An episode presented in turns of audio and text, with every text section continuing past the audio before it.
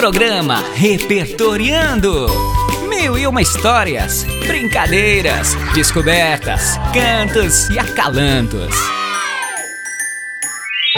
Está no ar Repertoriando uma realização da Prefeitura de Rio Preto, por meio das secretarias de Comunicação e Educação, em parceria com a Rádio Educativa. Olá, queridos ouvintes heróicos, brados e retumbantes. Oi, gente amada, idolatrada! Salve, salve! Oi, Zé Antônio Borges! Gigante pela própria natureza. És belo, és forte, impávido colosso. Oi, minhas adoradas Rui Reni, entre outras mil. Vocês são as mais amadas do meu Brasil. Olha! A gente se supera a cada programa, hein? Muito bacana essa nossa saudação fazendo referência ao hino nacional. Mas isso é porque o nosso programa hoje está mais brasileiro do que nunca. Um tributo à tradição oral e à celebração da nossa riqueza cultural. E divulgar, partilhar e preservar o nosso patrimônio material é vital para nossa identidade singular e coletiva. Exatamente, meninas. Hoje teremos na sala de leitura um conto tradicional que vem do extenso patrimônio da tradição oral do nosso país. Uma tradição que transmite de geração em geração o imaginário da nossa sociedade e os saberes da vivência do cotidiano, manifestando ensinamentos, princípios e valores bem como formas de olhar e estar no mundo. Sala de leitura. Os compadres corcundas. Era uma vez dois corcundas compadres, um rico e o outro pobre. O povo do lugar vivia mangando do corcunda pobre e não reparava no rico. O pobre andava triste e de mais a mais, o tempo estava cruel e ele era caçador. Numa feita, esperando uns veados, já tardinha, adormeceu no giral e acordou noite alta. Ficou sem querer voltar para casa. Ia se acomodando para pegar no sono de novo quando ouviu uma cantiga ao longe, como se muita gente cantasse ao mesmo tempo. Deve ser alguma desmancha de farinha aqui por perto. Vou ajudar desceu da árvore e botou-se no caminho, andando, andando, no rumo da cantiga, que não descontinuava. Andou, andou, até que chegando perto de um serrote, onde havia uma laje limpa, muito grande e branca. Viu uma roda de gente esquisita, vestida de diamantes, que espelhavam ao luar. Velhos, rapazes e meninos, todos cantavam e dançavam de mãos dadas. Segunda, terça-feira, vai e vem. Segunda, terça-feira, vai e vem.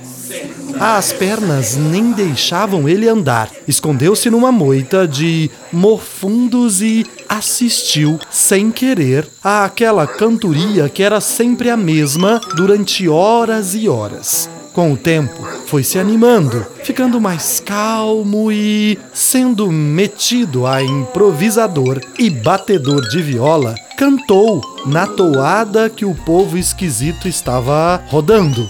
Segunda, terça-feira, vai e vem, e quarta e quinta-feira, meu bem. Boca, para que disseste? Calou-se tudo imediatamente, e aquele povo todo espalhou-se como ribaçã. Procurando, acharam o corcunda e o levaram para o meio da laje, como formiga carrega barata morta. Largaram ele e um velhão, brilhando como um sacrário. Perguntou com uma voz delicada: Foi você quem cantou o verso novo da cantiga? O caçador cobrou coragem e respondeu: Fui eu, sim, senhor. O velho disse: Quer vender o verso? Quero, sim, senhor. Bem, na verdade, não vendo, mas dou o verso de presente porque gostei do baile animado. O velho achou graça e todo aquele povo esquisito riu também. Pois bem, disse o velho, uma mão lava a outra. Em troca do verso, lhe tiro esta corcunda e esse povo lhe dá um bisaco novo. Passou a mão nas costas do caçador e este tornou-se esbelto como um rapaz. Sem corcunda nem nada, trouxeram um bisaco novo e recomendaram que só abrisse quando o sol nascesse. O caçador meteu-se na estrada, andando, andando, e assim que o sol nasceu, abriu o bisaco e o encontrou cheio de pedras preciosas e moedas de ouro. Só faltou morrer de contente. No outro dia, comprou uma casa com todos os preparos, mobília, vestiu roupa bonita e foi para a missa porque era domingo. Lá na igreja, encontrou o compadre rico, também corcunda. Este quase caiu de costas assombrado com a mudança. Perguntou muito e mais espantado ficou quando reparou no traje do compadre e soube que ele tinha casa, cavalo gordo e se considerava rico. O pobre contou tudo. E, como a medida do ter não se enche, o rico resolveu arranjar ainda mais dinheiro e livrar-se da corcunda nas costas. Esperou uns dias pensando no que ia fazer, depois se largou para o mato no dia azado. Tanto fez que ouviu a cantiga e botou-se na direção da toada. Achou o povo esquisito dançando de roda e cantando. Segunda, terça-feira, vai e vem. Quarta, quinta-feira, meu bem. O rico não se conteve, abriu o par de queixos e foi logo berrando: Sexta, sábado e domingo também! Calou-se tudo rapidamente. O povo esquisito voou para cima do atrevido e o levaram para a laje onde estava o velhão. Esse gritou furioso: Quem lhe mandou meter-se onde não é chamado, seu corcunda besta? Você não sabe que a gente encantada não quer saber de sexta-feira, dia em que morreu o filho do alto, sábado, dia em que morreu o filho do pecado, e domingo, dia em que ressuscitou quem nunca morre. Não sabia? Pois fique sabendo! E para que não se esqueça da lição, leva a corcunda que deixaram aqui e suma-se da minha vista, senão acabo com o seu couro! E enquanto falava, o velhão passou a mão pelo peito do corcunda e deixou ali a outra, aquela de que o compadre pobre se livrara. Depois, deram uma carreira no homem, deixando-o longe, e assim viveu o resto de sua vida, rico, mas com duas corcundas, uma adiante e outra atrás, para não ser ambicioso. Puxa vida, fiquei até com pena do compadre rico. Ah, mas se foi ele mesmo quem procurou? Não estava satisfeito com o que tinha e foi atrás de mais. Deu no que deu, né? Pois é, acho que o tiro saiu pela culatra. O que ele queria era mais ouro, mais prata, mais riquezas e não mais uma corcunda. pois é. Exatamente. E aí está um possível ensinamento que esse conto tradicional nos traz. Não podemos nos tornar cegos pela ambição. Muitas vezes somos movidos por um desejo desmedido pelo poder, dinheiro, bens materiais, glórias. É preciso muito discernimento. Bora então para o próximo quadro para continuarmos celebrando a nossa riqueza cultural e refletirmos um pouco mais sobre ambição e cobiça? Música do dia.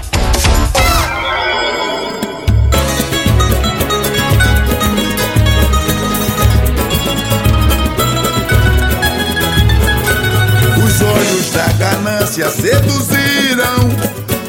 apaixonaram pela ambição, espalhando dor e sofrimento, mergulhados na corrupção, as mãos do egoísmo e da cobiça castigam esse povo sofredor, ferindo a dignidade.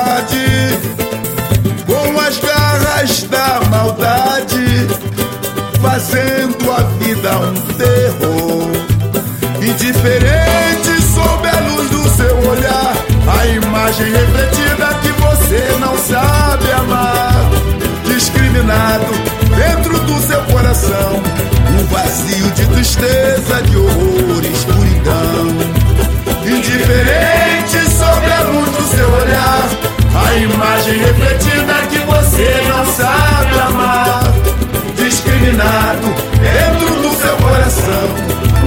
vazio de tristeza, de horror e escuridão.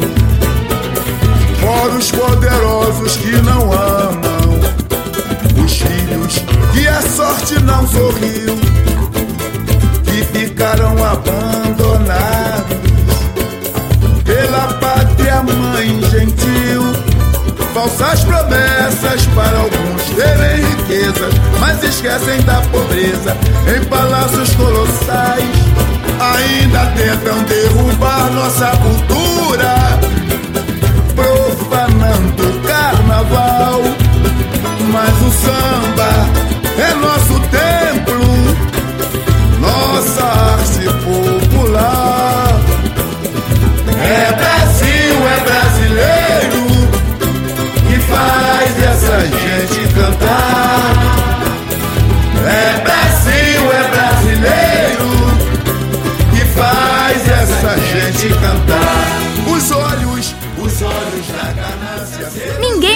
que Neguinho da Beija-Flor, um sambista, puxador de samba, intérprete musical, cantor e compositor brasileiro, que há mais de 40 anos é o intérprete oficial da escola de samba Beija-Flor para representar uma das nossas maiores expressões culturais do Brasil. Eu tô dançando até agora! Viva o samba! Viva o carnaval! Viva a cultura brasileira! O samba é nosso templo, nossa arte popular.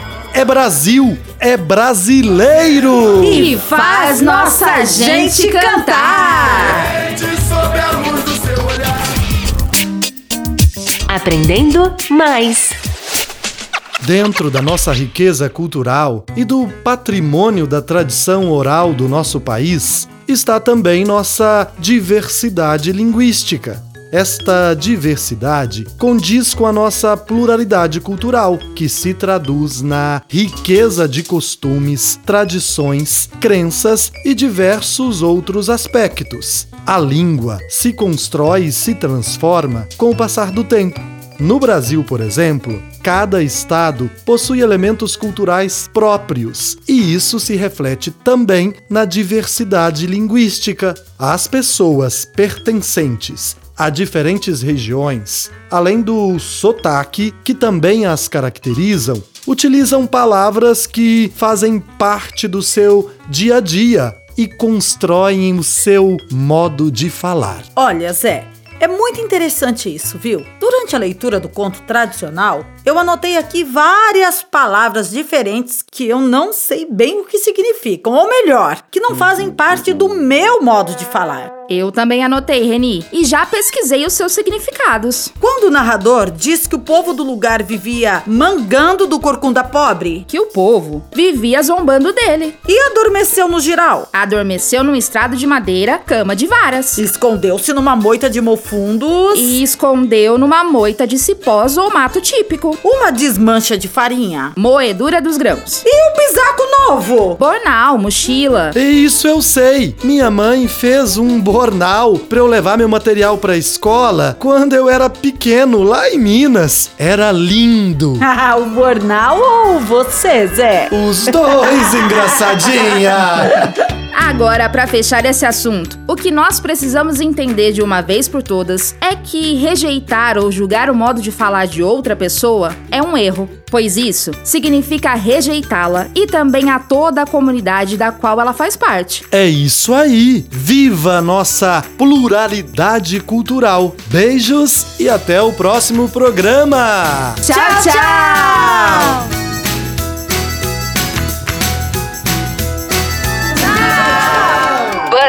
ouviu o programa Repertoriando, uma realização da Prefeitura de São José do Rio Preto, por meio das Secretarias de Educação e Comunicação, em parceria com a Rádio Educativa.